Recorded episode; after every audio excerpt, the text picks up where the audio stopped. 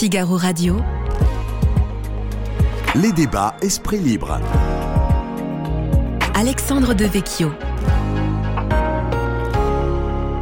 Cette semaine, euh, nous recevons l'avocat et essayiste Nicolas euh, Bavresse, chroniqueur au, au Figaro, et Mathieu Bock côté, également chroniqueur au Figaro, également euh, chroniqueur euh, sur Europa, on ne le présente plus. Euh, on parlera du, dernier livre de, Nicolas Bavrez, Démocratie contre empire autoritaire, la liberté est un combat, c'est aux éditions de, de l'Observatoire. Nicolas Bavrez et Mathieu Boccoté sont au moins d'accord sur un point, le monde qui vient va être un monde de rapport de force, un monde où les empires sont de retour. Mais nous verrons avec eux si nos démocraties libérales sont suffisamment armées pour euh, faire face. Nous nous demanderons aussi si le populisme peut être une réponse ou si c'est un handicap supplémentaire, s'il faut plus d'Europe ou moins d'Europe. Tout de suite les réponses de nos deux esprits libres, Nicolas Bavrez et Mathieu Boccoté.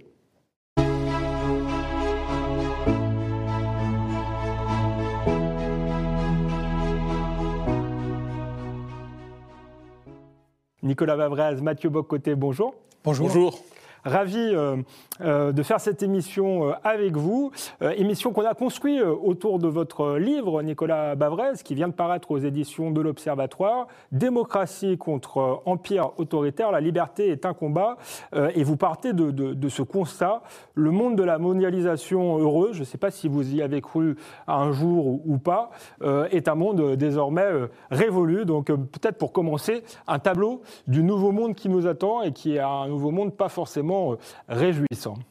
L'année 2022 a vraiment été une année de, bascule et de changement euh, d'air avec cette invasion de l'Ukraine par la Russie. Donc, euh, sur le plan stratégique, on a le retour de la guerre, la guerre de haute intensité en Ukraine évidemment, mais aussi une guerre hybride qui est menée contre l'Europe et qu'on sous-estime, avec l'arme du gaz, l'arme alimentaire, avec l'inflation, avec la manipulation des flux de migrants, la désinformation et aussi le, le soutien justement d'un certain nombre de, de partis euh, populistes. Et d'une manière générale, on voit que la violence explose partout dans le monde.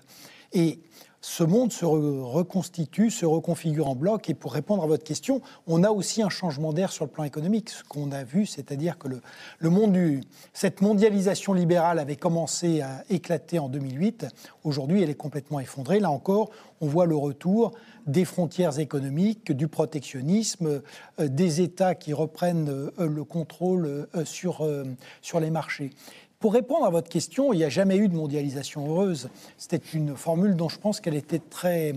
Euh... Formule d'Alain, on le rappelle, qui venait de, Fukuyama aussi, avec l'idée de la fin de l'histoire, ce, ce best-seller de la fin des années 90. Pour aller très vite, je pense que l'erreur qu'on a commise, c'est qu'on n'a pas vu que la mondialisation, c'était un phénomène dialectique. Donc il y avait des forces d'intégration et de désintégration. Au début du XXIe siècle, on a voulu voir que les forces d'intégration. Et on n'a pas vu qu'il y avait le nationalisme, le fanatisme religieux, que tout ça euh, euh, ressurgissait. On n'a pas vu aussi que euh, cette mondialisation provoquait à l'intérieur des démocraties une déstabilisation des classes moyennes qui allait créer une crise, une crise majeure. Mais aujourd'hui, il est clair que ce sont les forces de fragmentation qui ont pris le dessus, mais on a toujours dessous euh, des forces d'intégration qui continuent quand même à exister sur le plan euh, technologique, sur le plan des interdépendances. Mais simplement, ça se traduit par des crises. Prenons l'exemple frappant, par exemple crise de l'énergie, crise euh, alimentaire ce sont aussi des crises de l'interdépendance, parce que bah, notamment l'Europe s'aperçoit qu'elle est dépendante de la Russie pour le gaz, de la Chine pour les biens essentiels, des États-Unis pour l'armement, la sécurité, et puis maintenant pour l'énergie, puisque le gaz de schiste nous vient des, euh, États-Unis.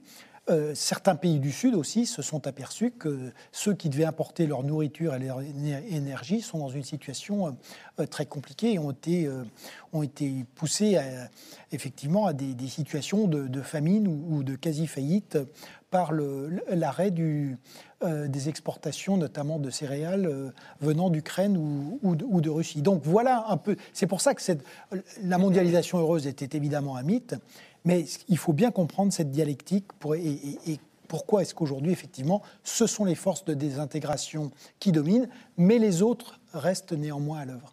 Mathieu Boccoté, est-ce que vous avez cru un jour euh, à la mondialisation heureuse ou est-ce que vous étiez plutôt euh, du côté du choc des civilisations, puisqu'il y avait aussi ce débat euh, à la fin des années 80 entre Fukuyama et Huntington. Fukuyama qui croyait à la fin de l'histoire, au triomphe de la démocratie libérale partout, de la technocratie et du marché, et Huntington qui disait au contraire, on va avoir un retour des nations, un retour des cultures avec un risque potentiel d'affrontement.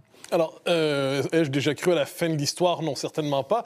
C'est une formule par ailleurs. Lorsqu'on la à Fukuyama, il n'avait il est plus subtil que c'est. Il n'en demeure pas moins que l'idée d'une forme d'homogénéisation de la planète qui se, à travers une extension d'une certaine idée de la démocratie libérale, pas nécessairement de la démocratie libérale en elle-même, mais une certaine idée de la démocratie libérale, une certaine idée de l'économie de marché, un aplatissement généralisé des cultures, des civilisations, euh, c'est le rêve qui ne pouvait que sortir de la chute du communisme, qui ne pouvait que sortir de la victoire du camp occidental dans la guerre froide, mais ça ne me semblait pas correspondre à la, la réalité la réalité de l'être humain, tout simplement, qui est un être passionnel, qui est un être d'enracinement, qui est un être conflictuel. Et voudrait-on neutraliser l'être humain que toujours sa part conflictuelle ressurgirait? Donc, je pense qu'il y avait un défaut anthropologique dans cette lecture de Fukuyama. Premier élément.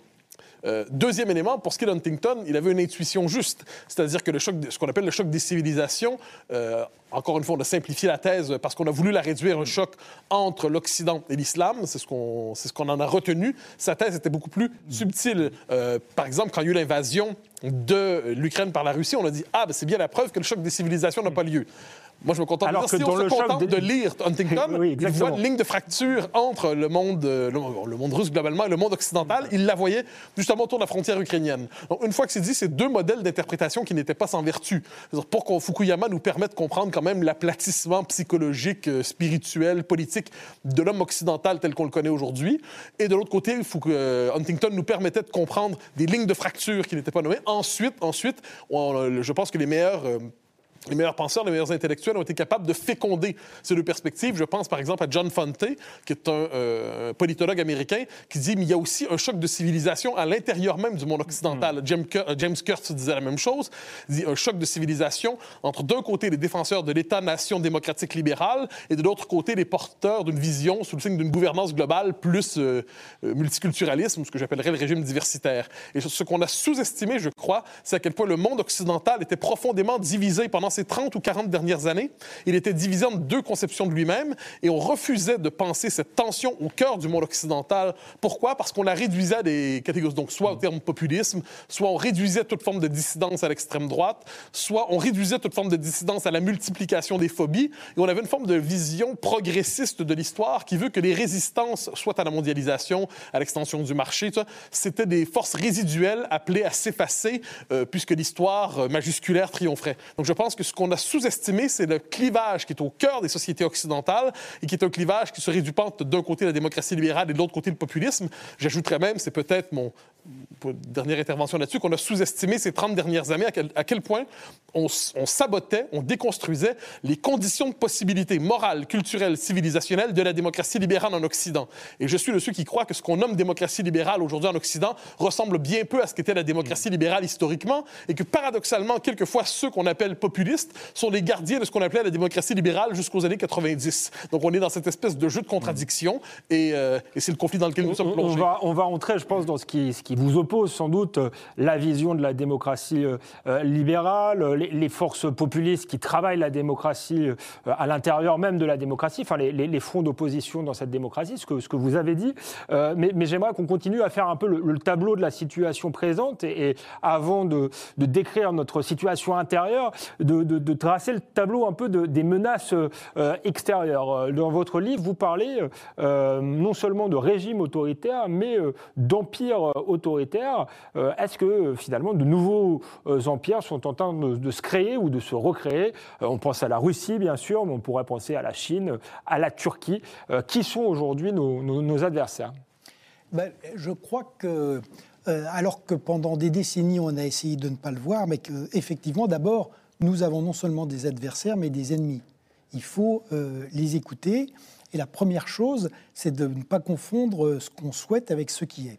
Or, euh, on, l'a dit, la Chine, la Russie, l'Iran, la Turquie ont construit non seulement des systèmes idéologiques, mais ont affiché des ambitions politiques et ont commencé à les mettre en œuvre.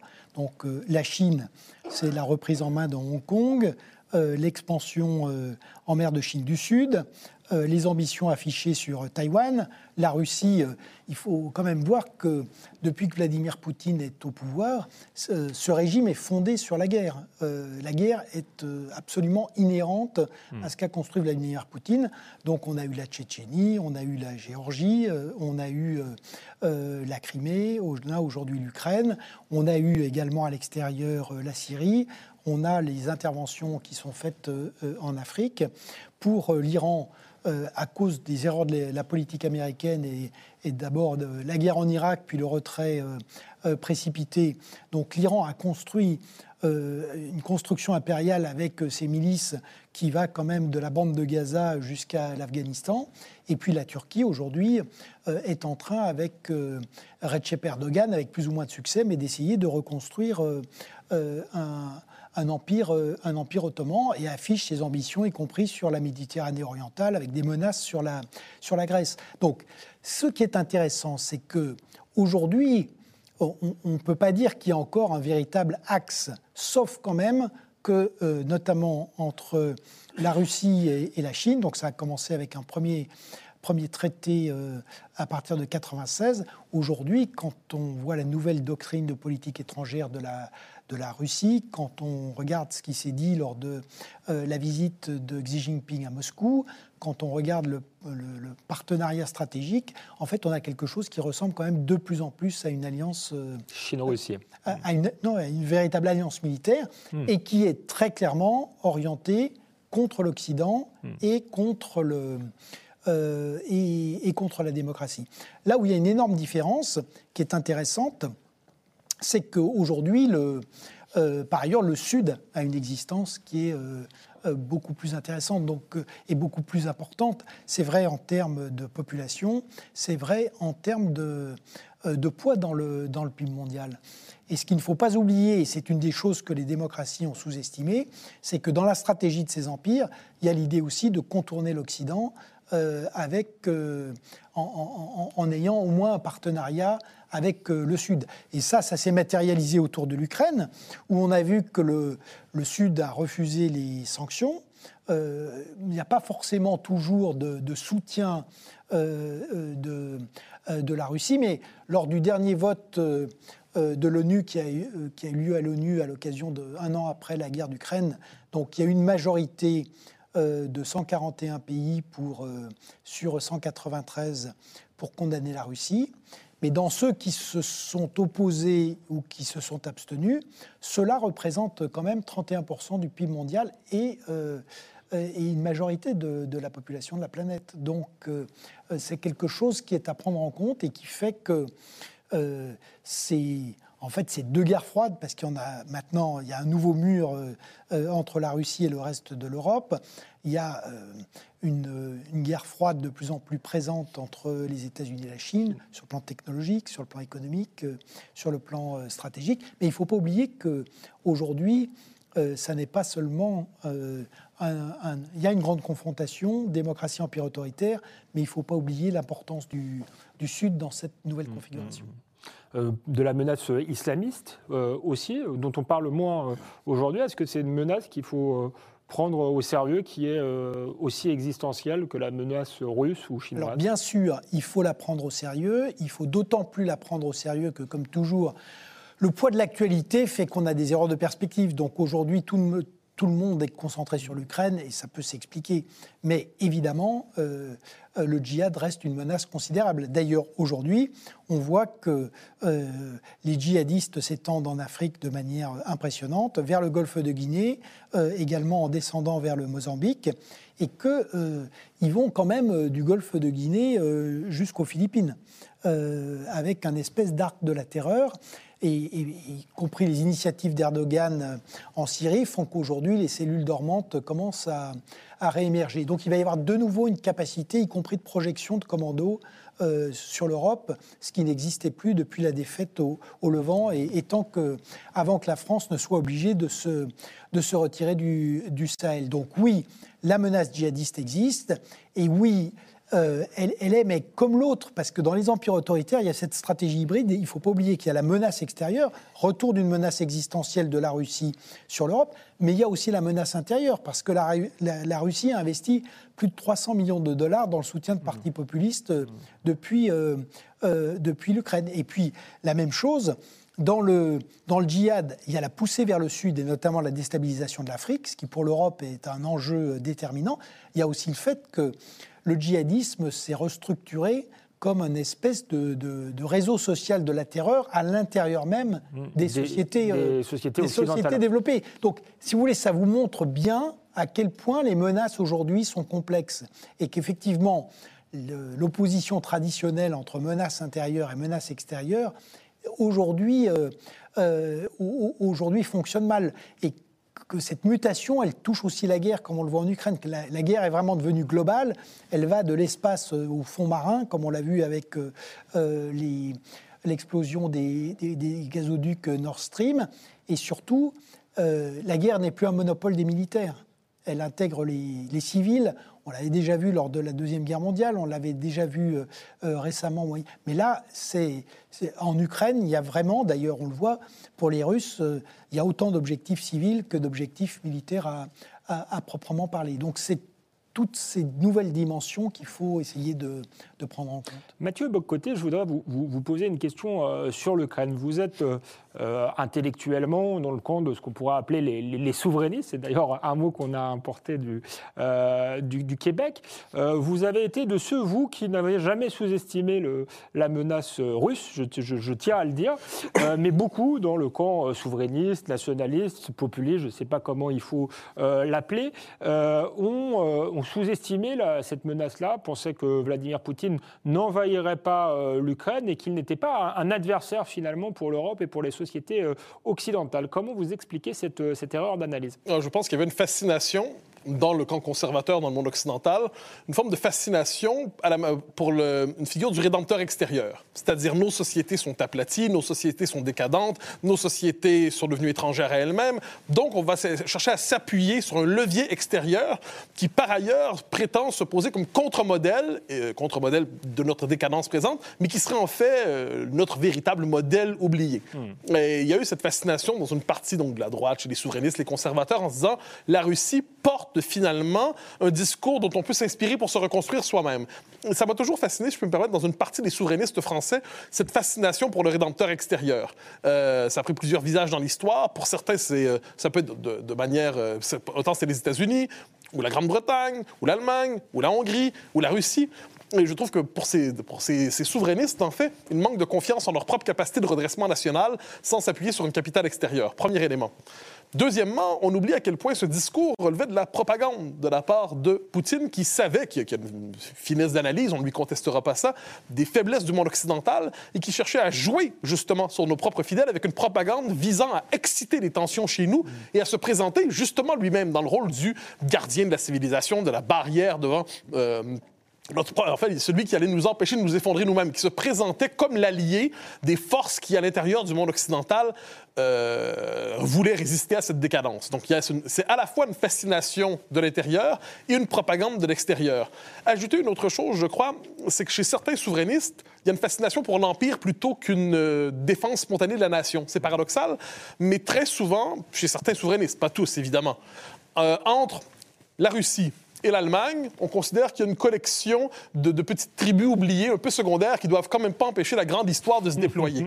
Alors peut-être aux pays de, de, de l'Est, euh, d'Europe centrale. Les, Baltes, les Polonais, on peut faire la liste de ces pays qui sont toujours concernés. Combien de fois ai-je entendu, on va quand même pas permettre aux Baltes ou aux Polonais de façonner l'histoire du monde. Euh, j'entendais souvent, par exemple, cette idée comme quoi la, France ne devait pas fonder sa politique à partir des intérêts baltes ou des intérêts de la Pologne. J'entends l'argument à condition qu'on entende l'argument suivant. Alors on ne demandera pas ni aux Baltes, ni aux Polonais, ni aux autres peuples de fonder leur politique en fonction de la conception des souverainistes français. Et pour ces peuples-là, l'extension de l'OTAN, quoi qu'on en pense, quoi qu'on en pense, on peut penser que c'était maladroit, malhabile, mais de leur point de vue, si on cherche à en, tenir compte, de leur point de vue, l'extension de l'OTAN, c'était pas l'extension impériale de l'Amérique, c'était se placer sous une protection à côté d'un voisin, la Russie, qui a la fâcheuse tendance à voir l'indépendance des peuples qui l'entourent à la manière de provinces rebelles à mater de temps en temps, parce que un étranger proche qu'il faudrait mater pour être capable de construire un glacis de protection contre un, Occident détesté et peut-être justement mon, tropisme québécois qui m'amenait à prendre spontanément pour les petites nations devant les empires qui ont, qui ont, la fâcheuse tendance de vouloir les aplatir. Et finalement, ce qui est particulier chez certains souverainistes, pas tous, j'insiste, vraiment pas tous, c'est l'oubli de la nation. Autrement dit, une préférence pour l'Empire plutôt que pour la nation. Et devant cela, moi qui, qui chante l'enracinement, l'identité nationale, la frontière, l'indépendance nationale, la souveraineté nationale, j'ai l'impression que ces vertus sont plutôt bien représentées par les Ukrainiens qui se battent pour défendre leur indépendance nationale devant un empire qui veut justement, qui considère que l'indépendance des peuples qui l'entourent est une variable secondaire dans son désir de puissance. Et ça, je crois que c'est une part, c'était la part manquante. Ensuite, je pense que depuis un an, l'immense majorité des gens qui soit se sont trompés, soit ont eu une erreur d'analyse, se sont euh, corrigés devant les, les faits s'imposent. La réalité s'impose. Mais je pense que pendant, jusqu'au Jusqu'au dernier moment. Jusqu'au dernier moment, plusieurs ont vu. Alors, moi, j'accepte l'idée, d'autant que là-dessus, je, ne croyais pas que l'invasion arrivait. comme tout le monde, j'étais un peu surpris. Je, la redoutais à long terme, mais pas à court terme. Euh, cela dit, une fois que l'invasion a eu lieu, je pense que à peu près tous ceux qui ont l'esprit à peu près équilibré se sont dit bon, ben, l'histoire a désavoué une certaine grille de lecture, elle a mm. tranché, et maintenant, ben, il existe à la fois un sens du patriotisme national qui est fondamental, auquel j'adhère, et quelque chose qui s'appelle le patriotisme occidental qui doit s'activer dans ces moments-là. Je ne suis pas certain par ailleurs que Mme von der Leyen et les autres eurocrates soient de bons représentants du patriotisme occidental, mais c'est une autre question. On, va y venir justement. Nicolas Bavrez voulait vous, vous demander euh, quelle doit être la place de l'Occident euh, aujourd'hui? Le tableau que vous avez montré, tu as, un tableau avec euh, des empires euh, euh, renaissants, un Occident qui en plus est en partie miné de, l'intérieur. Est-ce qu'il a toujours les moyens, je dirais, d'être aussi dominant que, par le passé? Est-ce que ça doit vraiment être son objectif ou est-ce qu'il doit accepter le fait qu'on est dans un monde multipolaire? Non, mais le but de l'Occident, c'est certainement plus la domination du monde. Ça a été le cas jusqu'en 1914 même à partir de 1945, les choses étaient, euh, étaient, très très différentes avec euh, le repli des, empires coloniaux. Le problème qui se pose aujourd'hui, c'est le problème de la survie de la liberté politique. Elle a été au cœur de l'histoire du 19e siècle avec euh, la démocratie contre les sociétés d'ancien régime.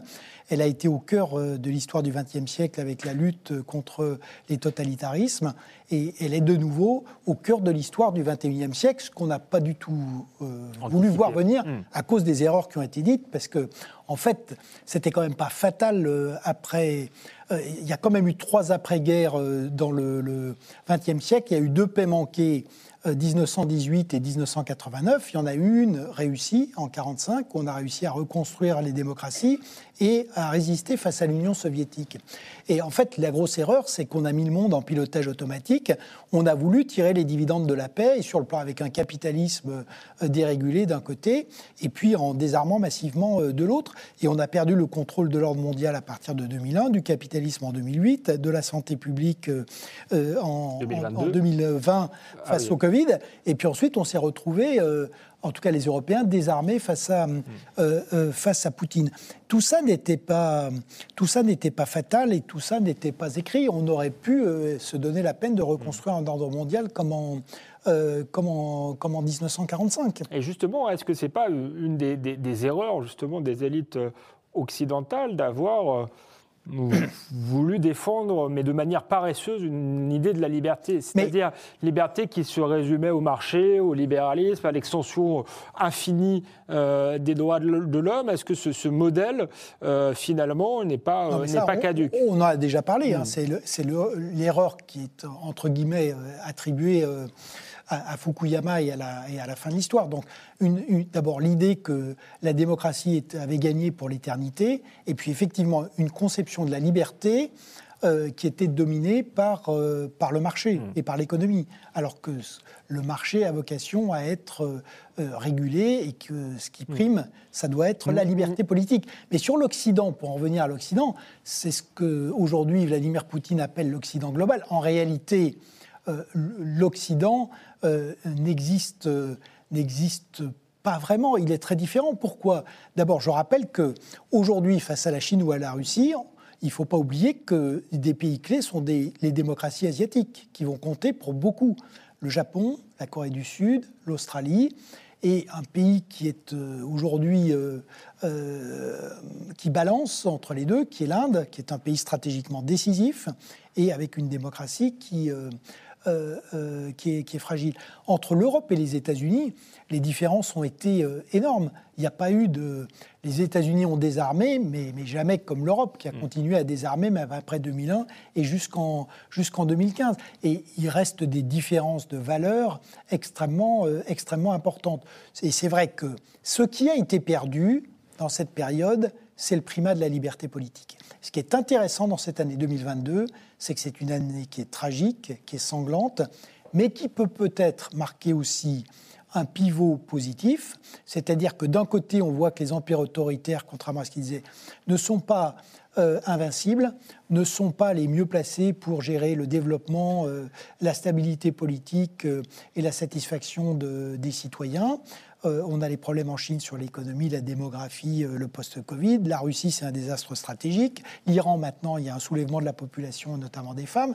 Et la Turquie d'Erdogan post-séisme, on voit ce que c'est que l'État capé, C'est-à-dire, euh, en fait, des fanatiques qui sont absolument incapables de gérer les, problèmes de la, de la population. Mais du côté, c'est ça qui est intéressant, du côté des démocraties, on a un on a justement le retour de la valeur de la liberté politique, avec l'idée que euh, on a quand même dans le monde entier un certain nombre de gens qui aujourd'hui risquent leur vie pour la liberté. En Ukraine, euh, à Taïwan, euh, en Turquie, euh, y compris Navalny, c'est quand même quelqu'un d'assez extraordinaire.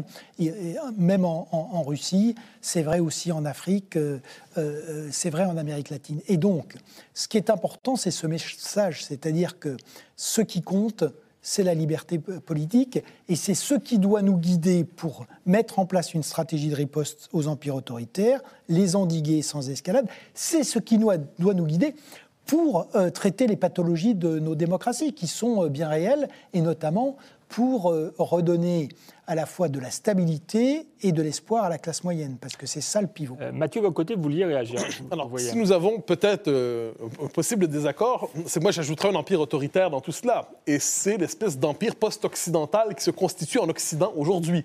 L'Union européenne, quelquefois, avec les nations qui la constituent, à tout le moins l'eurocratie, pas, pas l'idée d'Europe en tant que telle, euh, ne se comporte plus nécessairement à la manière d'une coalition de démocratie. Je donne un exemple euh, de Mme von der Leyen qu'on a déjà évoqué.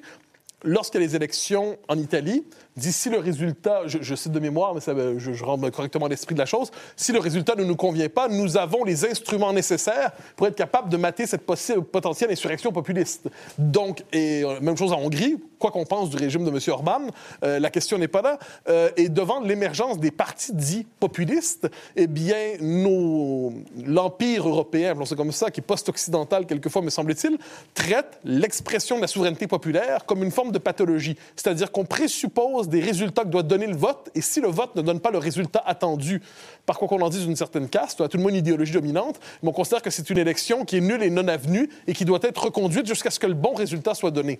Et de ce point de vue, le respect de la souveraineté populaire ne me semble pas être la valeur la plus défendue aujourd'hui dans le monde occidental. Euh, premier élément, donc il y a une forme de Autrement dit, si le peuple vote mal, on va le faire revoter jusqu'à ce qu'il vote bien. Et on va le mater s'il le faut. On aura des sanctions s'il le faut contre nos propres peuples s'ils ont le culot de mal voter. Une forme, moi, la, forme suprême d'incivilité aujourd'hui, ça consiste à mal voter. Deuxième élément, euh, on a aussi un désaccord très net dans nos sociétés, et là, c'est pas un désaccord avec Nicolas Baverez, mais c'est un désaccord euh, sur la conception de la liberté politique aussi.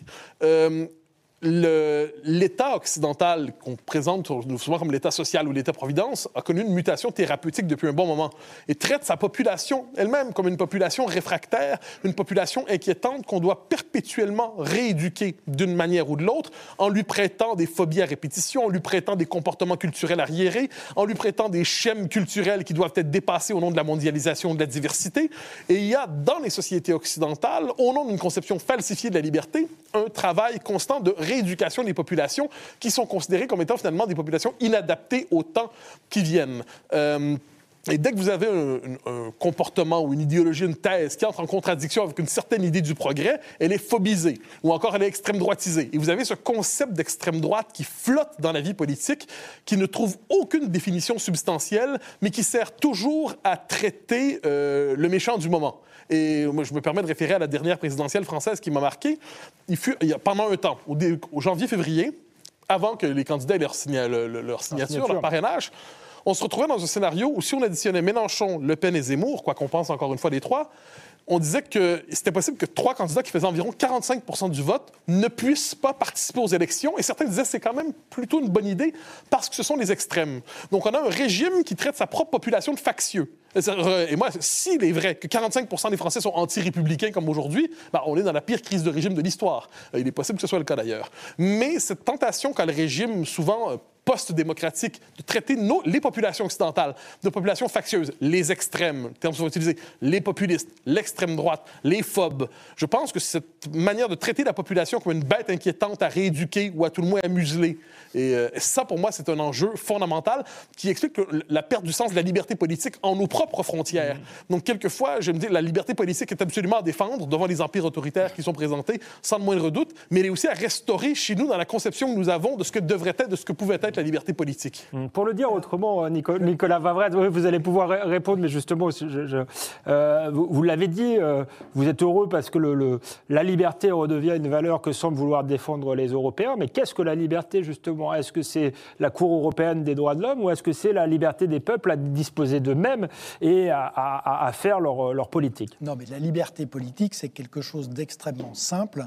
Euh, c'est effectivement l'autre face, c'est la souveraineté. C'est la capacité pour les citoyens ou pour les nations de décider de leur destin. Ça, c'est très très clair. C'est le message d'ailleurs qu'envoient les, euh, les Ukrainiens face à Poutine qui a dit que euh, la nation, l'État, l'histoire, la culture euh, de l'Ukraine euh, n'existait pas.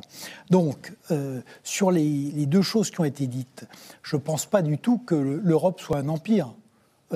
Pour le coup, si vous voulez, autant du côté des États-Unis, en ce moment, alors en plus, euh, on accumule les facteurs de puissance. On a, une démonstration de, on a une démonstration de force du dollar, de la puissance de Wall Street, de l'extraterritorialité du droit américain.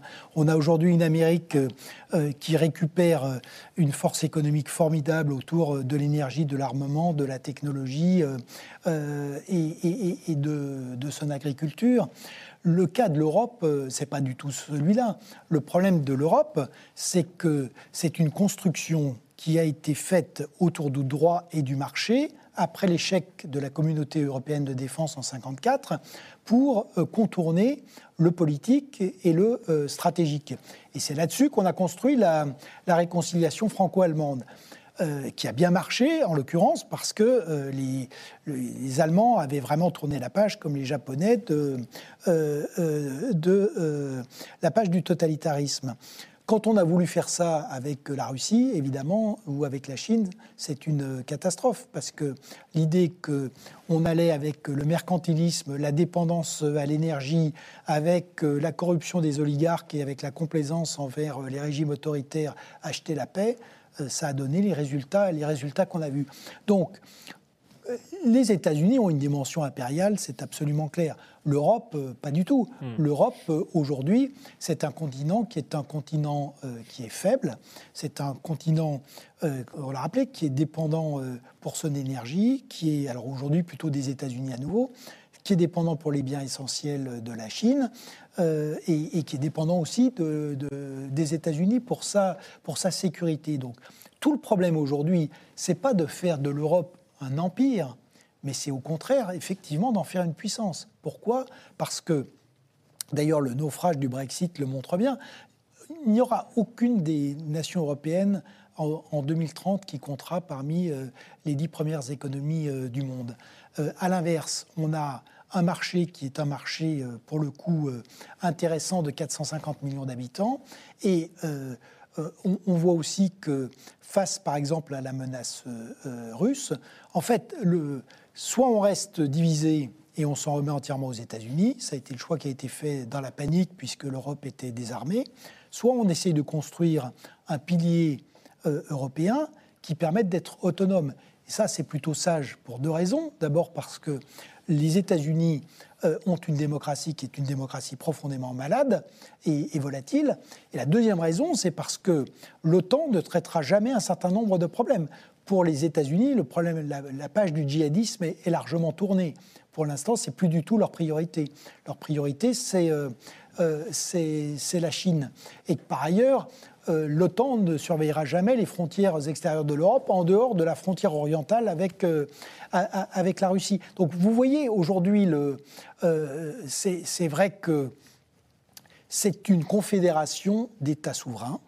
Et donc, je me dis bien, la souveraineté, elle est du côté des États, mais rien n'empêche des États souverains de conduire des politiques coordonnées dans des secteurs où ça leur permet de retrouver de l'efficacité. Et comme je le disais, dans cette mondialisation qui se reconfigure en grands blocs, pour euh, euh, tenir tête à la Russie, qui représente maintenant de nouveau une euh, menace existentielle, à la Chine, à l'Inde, aux États-Unis, si vous voulez, c'est ça le, grand choix. Et c'est le dilemme de l'Europe. Il y a trois modèles possibles. Hein. Soit on continue à être en protectorat des États-Unis, et c'est tout sauf un empire, soit euh, on espèce de, faire le pont entre l'Est et l'Ouest, le Nord et le Sud, soit l'Europe se constitue en puissance, ce qui est parfaitement compatible avec le respect de la souveraineté des États, pour faire face aux risques du XXIe siècle. Mathieu Bocoté, vous vouliez répondre Vous y croyez à cette Europe puissance? Euh, En fait, je dirais que chaque nation se donne d'abord les moyens de la puissance et on verra pour la suite.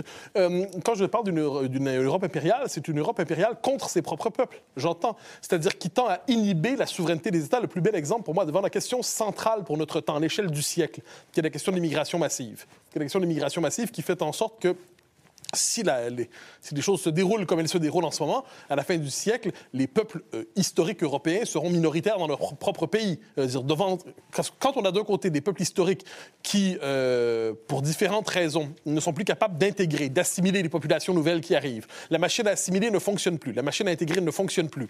Et de l'autre côté, vous avez une immigration massive qui continue d'arriver, soit légalement, soit illégalement. Ce sont deux modalités distinctes des mêmes vagues migratoires. Eh bien, vous vous retrouvez qu'un continent qui va devenir étranger à lui-même avec des peuples étrangers en leur propre pays, avec des peuples qui ont la peur aujourd'hui de devenir minoritaires en leur propre pays. Et ce n'est pas une peur irrationnelle, quoi qu'on en dise. Ce n'est pas une peur à xénophobiser, comme le font trop souvent, enfin, comme le fait trop souvent une partie du commentariat. Donc devant cela, qu'est-ce qu'on voit souvent, très souvent, trop souvent, je crois? Les États cherchent ou ont cherché à se donner des politiques de maîtrise de leurs frontières. Et normalement, l'Empire européen, ou peut-être pas la bonne formule, mais je la crois pas complètement inexacte, euh, l'Empire européen tend à inhiber, neutraliser la souveraineté des États qui voudraient justement reprendre en main leurs frontières, souvent avec la Cour européenne des droits de l'homme et toute cette espèce d'architecture constitutionnelle, architecture institutionnelle, architecture juridique, qui se présente comme une forme de souveraineté transcendante, une souveraineté du droit, une souveraineté sous le signe des, des, droits révélés, des droits de l'homme réinterprétés à la manière de la révélation diversitaire.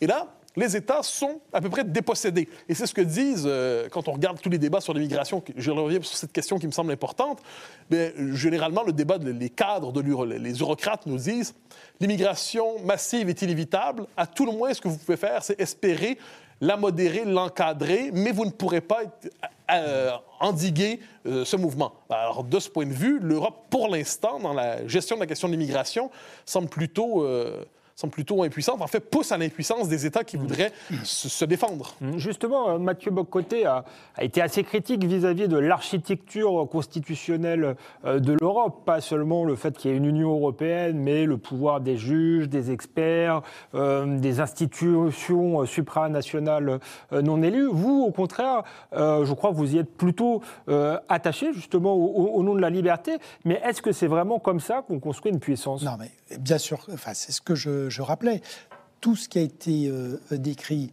et il y a effectivement des pathologies euh, sur le, euh, le, système de décision européen ou le système de justice, c'est parce qu'on on, a, on a basé cette construction uniquement sur le droit et le marché. Et le problème, c'est son basculement vers la puissance. J'appelle quand même votre attention sur le fait que en matière de débordement des pouvoirs des juges, le problème n'est pas seulement dans l'Union, vous le retrouvez à l'échelle des États. Regardez ce qui se passe aujourd'hui euh, aux États-Unis, regardez ce qui se passe dans notre pays, où euh, on a un État qui est de plus en plus euh, ligoté par la justice. Donc le, problème est, le problème n'est pas lié uniquement à l'Union à l'Union européenne. Maintenant, ce qui est vrai, c'est que comment est-ce qu'on bascule le logiciel de cette Union uniquement du droit du marché de la concurrence vers un système fondé sur sécurité, souveraineté, euh, protection du, territoire euh, et des citoyens vis-à-vis d'un certain nombre de, risques, ça c'est vrai que c'est très compliqué à faire et que euh, on est, aujourd'hui loin du compte. Mais je, vous voyez, je ne pense pas que. Et, on a une expérience de laboratoire aujourd'hui avec le Brexit. Hein, c'est un grand pays, pour le coup, avec une tradition impériale, et, dont on voit que, euh, pour l'instant, le, Global Britain, euh, ça n'est rien qu'un slogan, euh, ça n'a aucune réalité. Pour l'instant, la réalité du Brexit, c'est que c'est une catastrophe économique, sociale, politique, avec les problèmes de l'Irlande du Nord et, de, et, et les problèmes de l'Écosse. Donc, vous voyez, il y a un... Je pense qu'on se... En fait, on se trompe aujourd'hui et que euh, c'est bien montré par la situation de la France par rapport à l'Union. C'est-à-dire qu'on a une union, vous parliez de l'immigration, mais là encore, le problème de l'Union, c'est pas que. Qu'est-ce que c'est qu'un empire? C'est une, une structure politique qui a la capacité de projeter sa puissance à l'extérieur. Si l'Union était vraiment un empire, euh, il n'y aurait aucun problème pour régler l'immigration, parce que de fait, euh, euh, il y aurait la capacité. le, Saint-Empire romain germanique, un, un, rapport de force. c'est ce que vous voyez plutôt. Et, donc, si vous voulez, notre problème, c'est pas que pas que l'Union européenne soit un empire, c'est que l'Union européenne est un ensemble avec des mécanismes de décision complexes, c'est un ensemble divisé, c'est un ensemble qui ne s'est pas constitué comme une puissance. Et que les puissances européennes, les pays qui continuent à exister, sont tous dans une situation qui n'est pas euh, fameuse. La pire, pour l'instant, le, grand homme malade, c'est la France. Euh, mais l'Allemagne a un énorme problème de modèle économique, une coalition vacillante. Le, les, les, Britanniques sont dans l'impasse du Brexit. Les Italiens sont dans une espèce de bulle malthusienne euh, terrible où ils euh, sont en train de, de, de s'effondrer. Et ceux qui aujourd'hui ont le vent en poupe, effectivement, c'est plutôt les, les Polonais. je pense qu'ils ont un projet très clair vis-à-vis -vis de la Russie, mais ils n'ont aucun par ailleurs aucun projet pour euh, le, reste, le reste de l'Europe. Mm. Donc, vous voyez bien, il faut travailler, ça nous dit que la sortie de crise, c'est pas l'idée de démolir euh, l'Union, c'est qu'on doit moderniser, renforcer nos pays, et il faut que la souveraineté soit assumée clairement, et qu'il faut euh, renforcer l'Union européenne là où elle est utile. Mais si je peux me permettre, je crois que vous, vous sous-estimez peut-être une partie de... Vous parlez de l'Europe sous le signe du droit et de l'économie, il y a aussi l'Europe sous le signe de l'idéologie. Et moi, ce qui m'a souvent frappé, c'est que l'on nomme Europe ce qui a peu à voir avec la civilisation européenne. Quand on s'intéresse aux travaux de, des différentes commissions de l'Union européenne, qui, me fascine toujours, ou du Parlement européen, euh, regardez par exemple la perméabilité de la Commission européenne et plus largement des institutions européennes par rapport à l'islamisme. Euh, c'est assez fascinant de voir comment les institutions européennes vont se mettre à faire la promotion ardente euh, au nom de la diversité, pas seulement au nom des droits individuels, mais au nom de la diversité du voile islamique. Euh, exemple, mais aussi tout l'agenda qu'on appellera woke qui vient des États-Unis aujourd'hui, un lieu de production institutionnelle du wokisme sur ce continent, ce sont globalement les institutions de l'Union européenne qui produisent cette idéologie aussi qui se déploie dans le langage des droits, mais j'y reviens pas seulement des droits individuels, mais des droits sous le signe de la révélation diversitaire. Donc quand on a ça, on a l'Europe, en fait, qui se présente à nous je reviens sur la formule d'empire parce que c'est une forme de projet politique aux frontières floues, insaisissables, qui peut toujours s'étendre d'une manière ou de l'autre, aux frontières euh, à l'identité incertaine. Euh, l'échec de 2005 sur la capacité à inscrire les racines chrétiennes de l'Europe dans la Constitution de l'Europe, c'était le, refus de se nommer, de se particulariser. C'est l'Europe qui se définit souvent sous le langage des droits de l'homme, de la démocratie, du marché, mais à ce compte-là, la Nouvelle-Zélande est européenne, et puis, euh, faites le nom, le, le Québec sera européen, et puis l'Australie est européenne. Donc, il y a l'incapacité à nommer sa propre réalité. Or, sa propre réalité, ce sont ces nations, quoi qu'on en dise. Et aujourd'hui, euh, ces nations peuvent moi, qu'il y ait une coopération politique à l'échelle de l'Europe, que l'on cherche à constituer politiquement la civilisation européenne, j'entends ce projet. Je doute simplement du fait que l'Union européenne, telle qu'elle s'est construite, telle qu'elle se présente à nous, soit une constitution politique de la civilisation européenne. J'y vois plutôt une machine à détruire ou à tout le moins à déconstruire, finalement, euh, une question de rythme, euh, ce qui a fait le propre de l'Europe à l'échelle de l'histoire. Non, mais d'abord, il y a tout à fait un accord sur. Les dangers du, du wokisme. Donc on a eu, ça on revient à Tocqueville, euh, la liberté euh, engendre, euh, j'allais dire, un certain nombre de poisons mortels, et notamment les passions de l'égalité. Donc il y a une passion de l'égalité avec le communisme qui a failli détruire la démocratie au XXe siècle. Et le culte de l'identité est une autre, une autre perversion. C'est une machine, effectivement, à découper les nations, à, briser le, corps social, à, atomiser euh, les nations. Et évidemment, c'est une arme de destruction majeure de la liberté. Mais il en va du wokisme exactement comme euh, de la justice. Le problème, c'est pas l'Union européenne. Le problème, c'est ce qu'on laisse faire dans nos pays. Si le wokisme, c'est n'est pas l'Union européenne qui diffuse le wokisme dans les... Pas. Par exemple, sur l'islamisme, mais on ne va pas faire, on touche presque à la fin du débat, mais il y a quand même l'Union européenne finance un certain nombre euh, d'associations woke, voire, pire, hein, les frères musulmans qui sont classés terroristes par, euh, par d'autres pays, y compris des pays... Euh... D'accord, mais, vous, vous, mais on se trompe lourdement si on pense que, par exemple, euh, la pénétration majeure euh, d'un certain nombre d'idées woke dans l'éducation nationale française et le fait de l'Union européenne. J'ai jamais prétendu ça. Ça n'est pas vrai. Et, si, si, vous, si vous regardez ce qui s'est passé, si vous lisez euh, à juste titre Gilles Kepel et les autres sur les banlieues de la République, les banlieues de la République, c'est pas vrai que c'est l'Union européenne qui les a ah, créées. Mais je pense que personne ne ça. Et le jour, si vous voulez, le jour où dans nos démocraties, on aura justement mis en place les contrepoisons le jour où on a réarmé nos démocraties, non seulement sur le plan économique, mais sur le plan intellectuel et moral, il n'y aura plus aucun problème à Bruxelles. Hmm. Et, donc, il faut faire attention. De, euh, on projette sur Bruxelles notre incapacité à traiter nos problèmes. Le jour où on traitera nos problèmes, il y en aura plus beaucoup à. D'un mot, Mathieu Bocoté, et après on conclura l'émission avec une dernière question pour, euh, pour vous deux. Vous, vouliez Oui, je ne dis pas que c'est la faute à l'Europe. C'est-à-dire, c'est pas mon explication globale de toutes les choses. Je dis simplement que l'Europe, telle qu'elle se présente à nous aujourd'hui, et je, crois parfaitement que nos nations sont capables de s'autodétruire par elles-mêmes. Je n'en ai aucun doute. Mais mais cela dit, il se trouve que l'Europe telle qu'elle s'est constituée technocratiquement, avec une caste, une classe politique qui globalement peu d'égard pour la souveraineté des nations et considère généralement les nations finalement comme des, des provinces un peu résiduelles d'un empire à constituer demain. Euh, et ouvre et considère que l'immigration massive est un phénomène presque euh, rédempteur parce que ça permet justement de déstabiliser les identités nationales pour fabriquer à moyen terme une identité européenne qui les transcenderait, qui les dépasserait. Je pense qu'il y a dans l'européisme, je ne dis pas l'Union européenne en tant que telle, dans l'européisme, qui est une certaine conception de l'Europe, portée par une caste que j'appelle les eurocrates, après bien d'autres, ça, l'européisme euh, est indissociable aujourd'hui euh, de cette espèce de néo-progressisme qui vient donc, je le disais, à la fois avec la forme de capitulation devant l'islamisme et de l'autre côté, une ardeur dans la conversion au wokisme. Ça, euh, ça je pense que c'est une réalité, ce qui ne veut pas dire que le projet européen lui-même ne tient pas. Mais j'ai l'impression que ce qui s'appelle l'européisme aujourd'hui est indissociable de ce contenu idéologique, ce qui ne veut pas dire que chaque nation ensuite ne fait pas tout ce qu'elle peut pour s'autodétruire.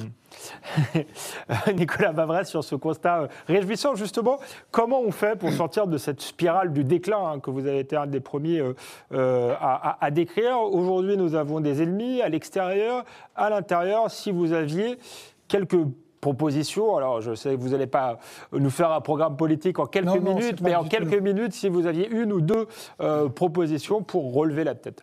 Non, mais si vous voulez le. donc, on est dans une situation où la liberté est de nouveau menacée avec une tenaille empire autoritaire djihadiste à l'extérieur, et puis de l'autre côté, ces crises qu'on a laissé s'accumuler, cette déstabilisation intérieure autour de, la classe moyenne.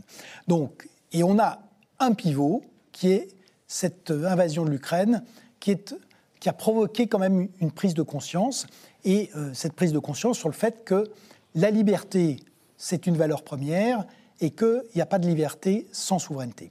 Donc, à partir de là, que peut-on faire? Alors, un pays comme la France est effectivement par ailleurs, pour l'instant, programmés pour aller d'abord taper le mur de la dette et taper le mur politique de l'arrivée au pouvoir euh, de l'extrême droite, vraisemblablement, si on n'arrive pas à le réformer. Qu'est-ce qu'il faut faire?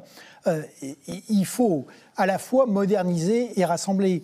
Donc, euh, on ne peut pas avoir une économie où la production diminue, où les gains de productivité sont négatifs. Donc, premièrement, on produit.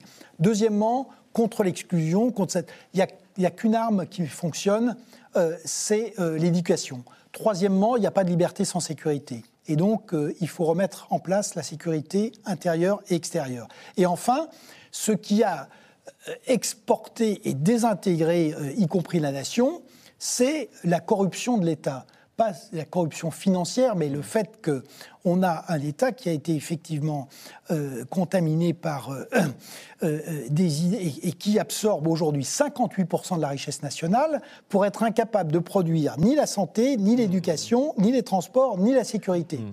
Donc ça fait quand même beaucoup.